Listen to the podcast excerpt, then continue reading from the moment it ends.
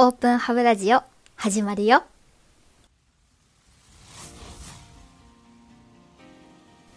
本日は出張オープンハブラジオ第1弾ということでオフィス家具メーカー大手の株式会社岡村さんにパーソナリティの福島と私のボスである柴田さんと2人でお伺いしてきた模様をこのラジオを通じてお伝えしていきたいなと思うわけです。はいそうなんです。出張もするんです。普段はあのオープンハブパークの29階のスタジオで撮っているわけなんですがこのように実際皆さんの顔を見てラジオを撮りたいなという思いからキャリーケースにラジオの機材を入れてガラガラとお客様のところにもお伺いするようなちょっと企画をですね始めたわけです。どうして岡村さんにこのようにこうお伺いをしてくる背景になったかと言いますと今年の3月にコンテッサというチェアの20周年アニバーサリーモデルの発売と個人向け EC サイト岡村ライフスタイルストアのグランドオープンを記念した初の VR イベントが開催されたんです。まだ見てないよという方ご安心ください。岡村さんの YouTube チャンネルでですねその模様がアップされてますのでぜひ一度見ていただければなと思うんですが私も見ました。豪華クリエイターさんの登場ももちろんなんですが VR 空間ならではのワクワク感とそれこそコンテッサというチェアがですねマッチングしたイベントでとても面白いものになっています。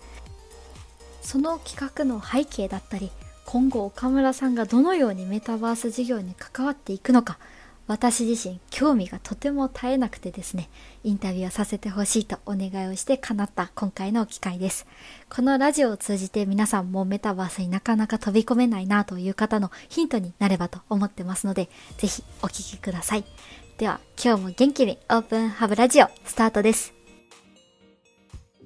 岡村ってもともとは家具のメーカーで今はオフィスそのものを作ってるリアルの空間をそのまま作ってる会社なんですけどいずれ技術がどんどん進歩していった時にバーチャル空間にその働く場っていうのが移る可能性も当然あるなっていうのを、まあ、ちょうどコロナ中だった全然出勤しなくなったっていう機会だったのもあってそういうのを思ってたんで、えー、リアルとバーチャルの両方で空間を作れる会社になるためにメタバースのことやりましょうよっていう提案をその DX ラーニングプラットフォームの提案として私はやった。ら、まあ、それが、えーとまあ、社長プレゼンにも進んで社長プレゼンした中でも一応上から2番目かなんかの評価で実際にじゃあプロジェクトとして立ち上げるから実際に実現に向かって走ってくださいみたいなところまで来たんですよ。まあ、それもまだ本業は全然その業務推進部っていう経理に近い仕事をしながら二足のわらじでやるっていうその社内のボトムアップの提案として始まったプロジェクトでメタバースやりたいですって私は最初言ってて。でじゃあいざ立ち上がった時に社内にそういうことできる人いるのかなみたいなのを探した時に筑波さんはその時、えっと、海外営業部の、うん、えー、オフィスですらなくて商環境の部署にいてあのその説明があれなんですけど岡村ってオフィスを作ってるのと他に、えっと、商環境事業ってコンビニとかのあの陳列棚とかそういうのを作ってる事業もあってそそれの、まあ、海海外にそういうやるものやる商環境の事業に筑波さんという人がいるんだけど、えっとまあ、自分で独学でそういう VR とかの技術を身につけてて自分でその海外のお客さんとかに提案してる人がいるってことをその時初めて社内にいるってことを知ってで私が最初にやりたいですって言ったやつの中に塚本さんも一緒にやりましょうっていう形で取り込んでプロプロジェクトとして動いてやったというのがその3月のあの見ていただいたイベントになります。じゃもう全然その部署とか関係なくもう横で横断的にやってる、横断的にやってます。そうですね、はい。え何人ぐらいでそのプロジェクトってやられてるんですか？お二人を中心に。そうですね。メインは二人で。メインは二人で。全体で言うと社内で言うと六人とか。結構全然そそれをやる体制とかも当然ない中でやってて、手探りでやってたんで、うん、もうあの人脈をたどって社内の人間の力をいろいろフルでもう本当に部門とか部門も当然関係ないし普段の業務とかも全然関係なくただ個人が持ってる才能とかスキルとかを結構使うような感じでやりました。本業を持ってらっしゃるからそれぞれ。それになんかプラスしての業務になるじゃないですか、はい、そうすると結構その組織的にね業務のあれがあるからとか上司の理解派とかっていうのがなかなかこう。普段から部署内でメタバースメタバースやるって言ってるのでもうみんなもう呆れちゃってるのか 諦めて 諦めてるのか仕事時間やっていいよみたいな感じで言われてるのでもうフルでやってましたその時は。そういう新しいことって辺境で起こる。辺境ってあの端っこのところで起きる、中心じゃなくて中心みたいなところにいるのはやっぱ社長だと思うんですけど、そうじゃないなんか辺境のところでそういうふつふつとした思いを持ってる人たちがなんかこうプツプツプツっているのがうん。こう偶然結びつくとなんか大きな力になるみたいなことをうん。なんか前話したと思ってなんかそういうのの実例なんだろうなと思って今伺ってました。そうですね。こう傍から見てると熱量とその行動力のすごさ。もう2人の。すごいなと思って。ちょっとまあ一応別チームなのでプロジェクトとしては。羨ましいなと思ってこう 私は見ていたんですけど。すごいですいやそうそれもその先ほど言ったように一応そのコンテッサっていう岡村が20年前に出した椅子の、まあ、20周年っていうイベントがあって、まあ、20周年限定カラーのコンテッサ出しますっていうのがあってでそれは、えっと、岡村が作った EC サイト限定販売でやるっていうのがまた僕らの取り組みとは全然別のところで決まってそういうのがまずあってでそれは、えっと、岡村って今まで B2B がメインの事業だったんですけどコロナを機会に、えー、と B2C の個人も普通に岡村とかのオフィス家具を買うっていう時代になってるって背景もあって今後は B2C の事業もやっていかなきゃいけないよねっていうことで個人向けの、えー、と販売を加速させていくために20周年モデルを作って売るみたいなものを1個企画してたんですね。でそれがもう3月29日に発売するっていうのが決まっていてでそれを、えー、と2月に入ってから僕らの方で知ってじゃあ対象が個人ってことは我々がやるできるメタバースの技術っていうのを使って個人向けのそういうイベントをやると刺さるんじゃないかっていうのを、まあ、そこでなんか社内の別のところで立ち上がってるプロジェクトにこううまくガッチャンコさせるような形を、まあ、思いついて2月とかになってから2月の多分中旬とかだと思うんですけどなってからギリギリでこうやりやりたいって言って企画し始めて。で基本的にはまあつくまの方でいろいろ全部作れちゃうのであんまりお金かかんないとはいえ、まあ、まあ費用としてはかかるってなってじゃあどのどこがそれお金出すんだみたいなのもなんかそういう臨臨機画とか山ほどあるけどでももう3月29日やるってこと決めちゃったからやるしかないっつって僕とつくまさんの2人であの常務の部屋に飛び込んですごい。そうとか最終的に電気が通ったのが本当に3月のはじは3入ってから。3月6日とかでそこからスタートで3月。2週間とかしかない3週間ちょっとぐらいしか3 1週週間間ちょ着でで28日はもうイベント決まってると。でそこからこう作り出すんですけどいやーあの1ヶ月はかなり濃かったですね。ょ 作るのは全部つくまさんに任して僕は裏方のその会社のあれこれとかその社内政治を全部僕がやりますってそうそうそう。分業して。分業してやってましたね。なんかつくまさんもなだちさんも初見ですがすごく穏やかな感じをしているのに この中にすごいものあります本当ね。に。そうですね。そうかもしれないです、うん、なんか今メタバースって結構イベントチックというか、うん。メタバースでやることが人を集める集客のツールみたいになっているところがある気がしていて、はい。だからこそこのやる人中の人の思いがそこにあるかっていうと、うん。とりあえず VR 環境で何かイベントするっていうのがキャッチーだしうっていうところであまりこう人の心が結果刺さらなかったりとか、うん。面白いもののコンテンツにならないっていうのが、うん。あの多分あると思うんですよね。はい。でメタバースに多分どこまで魅力があって可能性があるかっていうのを信じてるか信じてないかだと思っていて、うんそこまでこう突き動かすこのメタバースの魅力とか将来に何かかけるものっていうのがどれどういうふうに考えられているのかなって、ぜひ聞きたい。そうですね。それはあの個人的にすごく思うのは。私は今やってるのは10年後ぐらい、まあ、その今メタバースの VRSNS と呼ばれる、まあ、あのイベントでも使った VR チャットとかあとは日本でいうとクラスターって言われるところがあるんですけどそういったあの仮想空間の中で、まあ、コミュニケーションを取り合えるプラットフォームっていうのがあるんですね。で今のこの現状のあのその利用者っていうのはまだ少ないんですけどもこういう世界っていうのは多分10年後の一般的な世界なんだろうなと思いながら、えー僕はそこなそこに入ってるんですね。というのは、まあ、先日あのアップルのビジョンプロっていう ARVR のデバイスが発表されましたけどあのああいったものがよりコンシューマー向けにまあ発売されたりしてそれがもっとさらに今の iPhone みたいにあの1人1台あるいは一家に1台とかそういった世界になってくるとより生活にその身近にリアルの世界と、まあ、デジタルの世界があの、まあ、それを使い分けながら生きていくっていう生活になってくるんだろうなって私は信じてるんですね。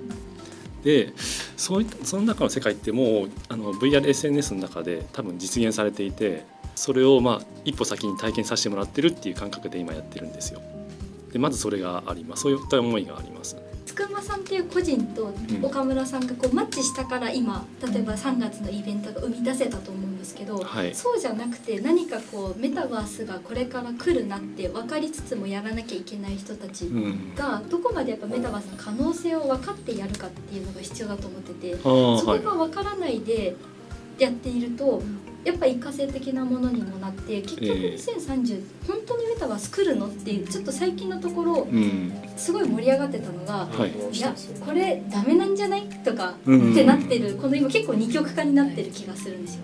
そうするとここに可能性あるって信じた人ってねやっぱエンタメ業界とかだけになってしまって、うん。もっともっとこう商業的な部分っていうんですか、うん。普通のインフラに近いような人たちもメタバースに入っていくべきなここがこう諦める人と面白いって盛り上がる人のここの分岐がどこにあるのかなってすごく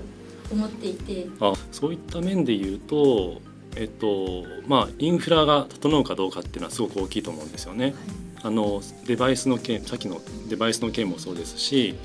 あるいはその経済圏その中で経済圏ができるかどうかっていうところそういった、まあ、遊ぶだけじゃなくてとまあ物を買うことができたりとか、まあ、仕事ができたりとかそういったことが一般的になするなるためのものですねものができてきたら、まあ、整いつつあればできると思うんですけど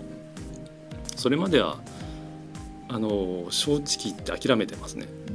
うんうんまだ実際そこの経済圏整ってないなっていう感覚はありますか？全然あのありますね。ですので岡村も今やメタバースに取り組んでいる目的というのはそこで収益を立てるっていうのはあの考えてません。あのあくまでブランディングっていうところで、え今の時点は考えてます。で多分5年後から10年にかけて、えーそこで、まあ、デバイスやインフラが整ってきた時にあの幅広い人がメタバースに気軽気軽にこう入れるようになってきた時に、えーまあ、岡村も収益が上がを、まあ、出していくというような道筋で考えてはいるんですね。ですので今はそういったオカムラのよく知ってもらってでなおかつその今メタバースに入ってる入っている人たちっていうのはあの、まあ、アーリーアダプターですごくそのか新しいことに関心がある若い人たちで彼らに向けて、えそういったアプローチができるっていうのはあの、まあ、テストをする上ですごくいい場所だなと思っているので、まあ、自分の技術も含めて試せる場所って思ってますね。でそうする限りはやっぱり今できる最高のものを提供したいなっていう思いがあるんですよ。でそれが多分その熱量につながってるんじゃないかなと思いますね。岡村さんって家具じゃないですか、はいまあ、空間作りもってうんおっしゃってましたけど、はいやっぱり空間も家具も物とかその瞬間とか空気感とかってやっぱリアルに良さがあるものだと私はずっと今日来るまでも思ってるんですよ。はい。それがこうメタバースで挑戦しますってなってメタバースで家具を買うとかっていうと、うん。その見た目というんですかそれを触れることもできないし感じることもできなくてやっぱりこういう椅子座っていいなとかオフィス来て素敵だなっていうこの感覚がメタバース空間でできるかっていうと岡村さんのことを知ることはできるんですけどこの家具を買うとかリアルなものからどんどん遠のいていくのかなって思った時うにん。岡村さんの向かう先というんですか？うん。リアルなものとそのメタバース空間とどうつなげていくその熱量の先っていうのがなんか気気になりました。ああそれはそうですね。あんまり言いたくないんですけども。実はちょっと考えてまして、はい。世界を見るとあのところどころでですねデジタルアセットって呼ばれるものがこう徐々に増えてきているんですね。まあ、例えばそのアパレルのブランドが、えー、とアバターの洋服をこう販売したりとかあのナイキさんはあの、まあ、デジタルスニーカーを NFT 付きで売ったりとかでそういったあの、まあ、自分のそのデジタルの中の世界デジタルの中の自分を、まあ、表現するための洋服だったりとか、えーアバターっていうのを、えーまあ、そこにお金をかけてる方がいらっしゃるんですね。でそうやって自分を表現するっていう、まあ、一種の、えーまあ、表現方法なんですけどもでその一つとして、まあ、岡村のその、まあ、家具っていうのはなり得るんじゃないかなと思っています。例えば私なんかは自分の家にあの、まあ、これと同じ椅子あるんですけど好きだから使ってるものを、まあ、デジタルの生活の中でも使いたいというふうに私は思うんですね。私のようなそのバーチャルの、えーデザイナーだけじゃなくて一般の人たちがそういったバーチャルの空間を構築していける世界になっていくと思うのでそういった時にやっぱりこういった需要がもっともっと生まれてくるんじゃないかなと思って、まあ、今後はそういったことも見据えてあの、まあ、リアルと、まあ、バーチャルの中で、まあ、岡村がその場所を作っていく、まあ、それそれに付随したこういった、まあ、アイテムもバーチャルに、えーまあ、展開できるような仕組みっていうのを作っていきたいなと思っていますね。私もさ福島と同じで最初そのバーチャル空間である意味ってな何なのっていう、うん。まあ、最初は半年前は思ってたんですよね。ゴーグルをつけて VR 空間で、まあ、3時間ぐらい仕事をしてみたりとかみんなと話し合いをするのにこれでみんなでやってみたりとかした時になんかそのウェブ会議ではない空気感みたいなのが感じられて、ん。2次元じゃない3次元にいることのなんか空気感の違いみたいなのがなんか2次元よりは実は現実に近いかもしれないなっていう可能性を感じたのと、うん。そういうのを感じるとやっぱりその使ってるものが同じものがそこの中にあったりとか、まあ、それ好きなものが同じ中にあったりとかっていうなんだろう便利なものっていうことじゃなくてやっぱりそのものを使う意味みたいなもの、うん。そこで好きなものを使う意味みたいなものとか好きなものに囲まれたいっていう意味とかなんかそういう便利さじゃない意味みたいなところにこう思考が移っていってここにつながるのかなって。EC サイトうん一つ取ってみてもやっぱり二次元で、まあ、洋服のサイトでうん。通販で買いますけど、やっぱ空気感は伝わらないじゃないですか、うん。でもなんかもしかしたら 3D のそのメタバースの空間で買えば、まあ、実物のそのバーチャルの空間のアバターに着せるだけじゃなくて自分の着るものであってもなんか、ね、アバターがもっとそのデジタルヒューマンみたいな感じですごく綺麗になっていけばなんか雰囲気空気感もちゃんと伝わるようになるし座った雰囲気で自分がどういうふうに映ってるのかなっていうのも再現できるかもしれないしなんかもしかしたら EC サイトとかって実はすごいあの二次元より現実に近くなってよりハマるんだろうなってね思ったりとかして、そうですね。なんかすごいいい営みだなと思いました。まさしくそれなんですけど私の中で考えてるのは実現できるかどうかは別として考えてるのは多分その岡村って一応メーカーでなんでバーチャルの世界なのってそこは現状メーカーがバーチャルって全然くっつかないんですけどもしそのか家庭前提としてそのバーチャルなこの今こういうヘッドマウントディスプレイとかこういうのが今まで全然重くてでかくてこれを仕事中に一人来てつけるみたいな全く想像できないから今は無理なんですけどデバイスとか通信環境がもっと進化して、えー、と誰でも当たり前にスマホを使うかのように VR に入れるっていうのがもし現実になった時に、えー、とバーチャル世界の中で自分の部屋とかてそこで自分バーチャルの中の自分の部屋に置く家具とか椅子とか机とかっていうのも当然こだわるしでそれは多分バーチャルの中でいろんなめちゃくちゃデザインがいいやつとかもどんどん出てくる。でそれは、えー、とバーチャルなんであくまでデータでしかないのでこう一個人が自由に作れちゃうし誰でも活躍できる場になるんですけどそそれが当たり前の世界が多分10年後とかに来た時に逆にじゃあバーチャルで普段使ってるやつと同じ家具に現実でも座りたいなみたいな。そのバーチャルから現実へっていう方向。今は多分現実がメインにあっちゃうからなんで現実をやってる会社がバーチャルになるのっていう話なんですけど、ん。バーチャルが普及した時に、えーバーチャルであるものと同じものを現実でも使いたいみたいな欲求ができた時に、そこまで来て初めてもしかしたら我々みたいなメーカーであるメリットが生きてくるのかなっていうのを思ってて。どんどんあるわけですそう作る体制があってそれはデータと違って一個人でえー椅子を作るラインの一個人が作るわけにはさすがにいかないと思うのでそこまで来たら多分メーカーじゃないと作れない価値っていうのが出てきていくっていうので、えー、とバーチャルしかやってない会社でもリアルなものしか作ってない会社でも多分片っぽしかやってないところだとできないことが両方やってる会社になることでできるみたいなことが5年10年経つとできるんじゃないかなっていうふうなのがあるので。今はまだバーチャルの世界っていうのは進歩してないから難しいところあるんですけどそれは多分やり続けていってバーチャルが当たり前になった時に両方やれる会社ですよってなってることの強みっていうのはうん。あるんじゃないかなと思いながら継続して活動していくしかないかなという。ふうにいやそう。でまさに僕もそれはあのこう思っててあの今の生活の世の中の生活ってもうリアルだけじゃなくてバーチャルの中も、まあ、含めて生活っていう風な捉えた時にバーチャルであのならではの表現だったりとか現実ではできないような表現ができるっていうところそこも、まあまあ、リアルに感じてるわけですね。でそれにあのナダチが言ったようにバーチャルからかんあの喚起されて、えー、とそれがこう現実に侵食してくるような、えー現象っていうのは僕も期待していてあのそういった世界をみんながこう触れているいてあの、まあ、感度が高くなっているからそういった人たちに向けたマーケティングっていうのもやっぱり現実でもあの影響してくるんだろうなと思ってるんですね。なのであの次の新作だったりとか椅子の新作だったりとかが、まあ、今までのちょっとリアル現実の岡村ではないような、まあ、製品になったりとかそういう影響だったりっていうのもあのあのあってほしいなと思いますね。そう確かに耐久性とかもテストしてものになってますけど、デザインとかもそういうの考えないめちゃめちゃ面白い椅子がべバーチャル上にあって投票があってそれが製品化されたりとか。そうそうそうそうそうありですよね。そしたら会社の中でその生み出すためのデザイナー部門を逆に持たなくていいような時代になるかもしれないじゃないですか、ネット上で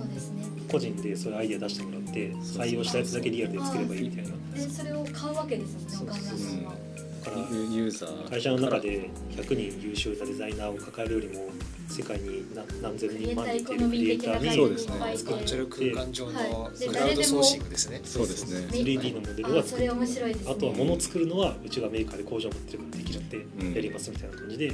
売るみたいなことももしかしたらできるかもしれない、うん。そうすると本当実際の人が自分で使いたいものを生み出す方が皆さんに熱量があるようにうん。多分みんなに響くんでしょうね。そうそうでしょそういうこともできますね。うね。でも逆に今までって夢でかつ皆さんの熱が伴ってるんでもうなんかリアルになりそうだなって思ったんですけどとはいえやっててメタバースって難しいなって思うこととかってある？ありますよね。あ。そこをぜひ聞きたいです、B2B ビジネスの場において今すぐメタバースを使うっていうのは本当非常に難しいなっていうふうに思っててやっぱり一番はデバイスとか通信環境の問題なんですけど一人一台パソコン持つのが当たり前になってますけど一人一台ヘッドマウントディスプレイ持つのは全然当たり前じゃないですし実際仕事中にこれまあかぶったりもしますけど、まあ、やっぱり重くて疲れたりとか電池も全然持たなかったりとかでその日常的にこれを使うかって言われると多分普及しない今は。っていうところから考えて今今メタバースの活動をするってなるとさっきつくまが言ったように、えっと、やっぱり今使ってる人が多いのは圧倒的に個人で使ってる人が多いので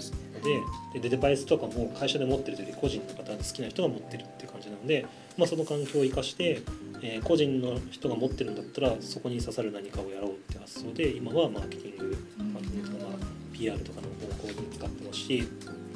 先ほどちょっと質問の時にあった、えー、と企業が参加して失敗するみたいな話の中には多分、えー、と企業の、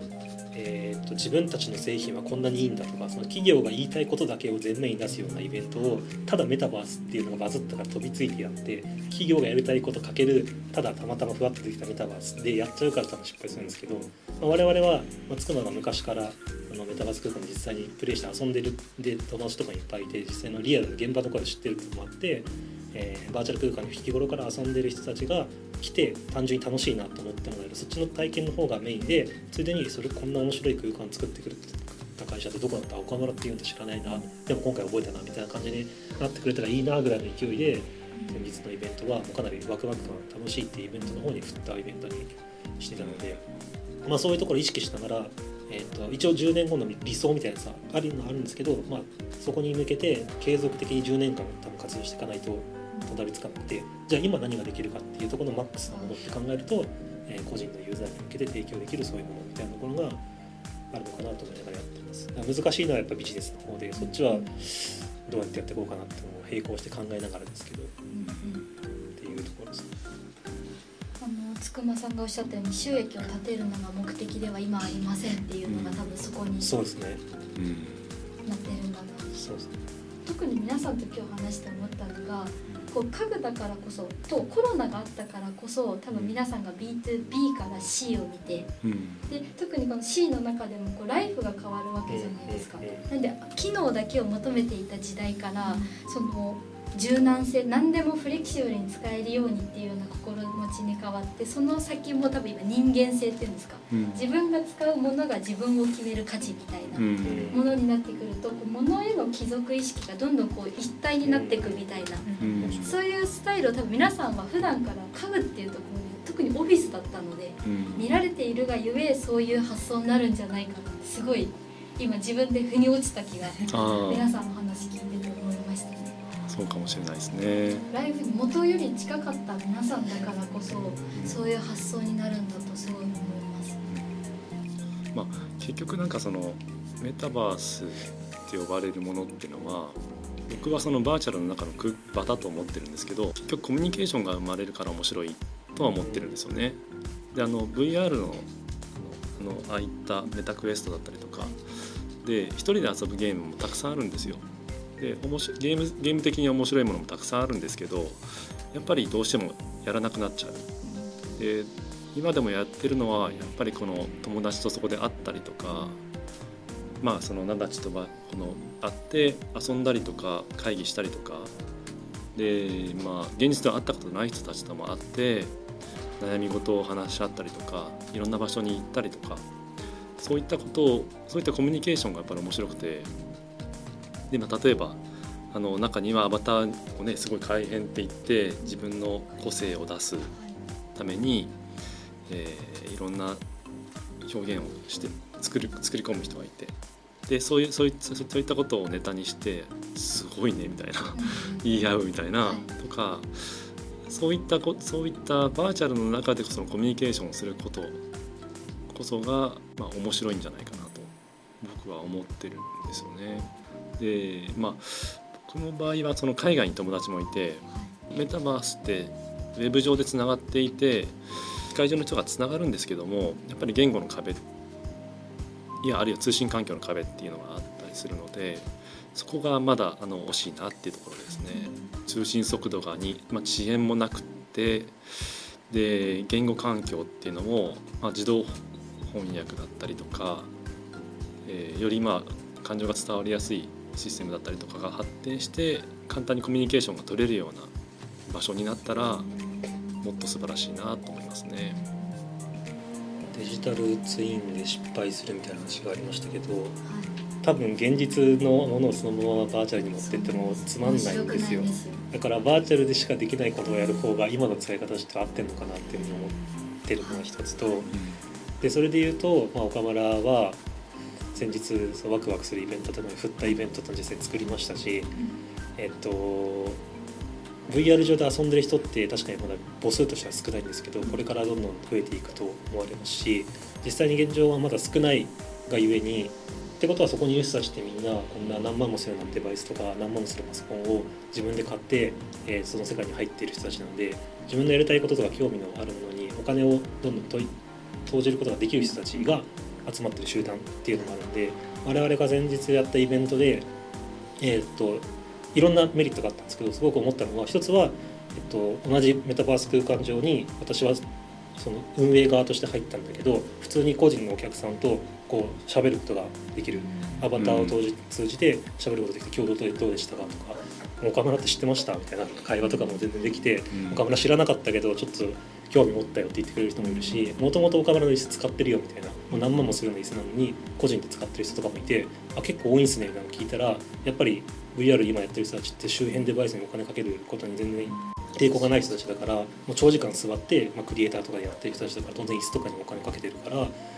そこに対して岡村さんが広告打つみたいな感じでこういうイベントやって企業の PR するっていうのはすごい理にかなった戦略だよねみたいなことを向こうから言ってくれて「あそうそうそれなんです」みたいなそれいただきました。いただきましたそれみたいな感じ。だったりもするんで、まあ、そういう使い方の方がいいのかなと思ってうんだからそういうその今いる属属性の人たちがどういう人なのかっていうのをちゃんと分かった上でそこに刺さる広告の仕方みたいな感じとしてメタバースを使うっていうのは一つありだと思いますしもしそういうことでやりたい企業があるんだったらあの作るだけなら作るのがうちでやりますので岡村が作るということもできますのでぜひ声をかけてください。うん。そこも。ぜひぜひ。メーカーだからこそメタバース空間を活用して可能性をどんどん広げていく。その空間で面白いと思った人が逆に言うと物に立ち戻ってくる。そのような逆のサイクルができる考え方非常に面白いなと思いましたメタバースを活用して今後どのようなことができるのかというのは引き続き皆さんと一緒に検討もしていきたいところですがこのラジオを聞いてもっとつくまさん、なだちさんのことを知りたいなって思った方も多いんじゃないでしょうか。次は裏ラジオにてお二人のコンビネーションあふれるラジオをお送りしたいなと思います。本日もお聴きくださりありがとうございます。これからも一緒に明るい未来を作っていきましょう。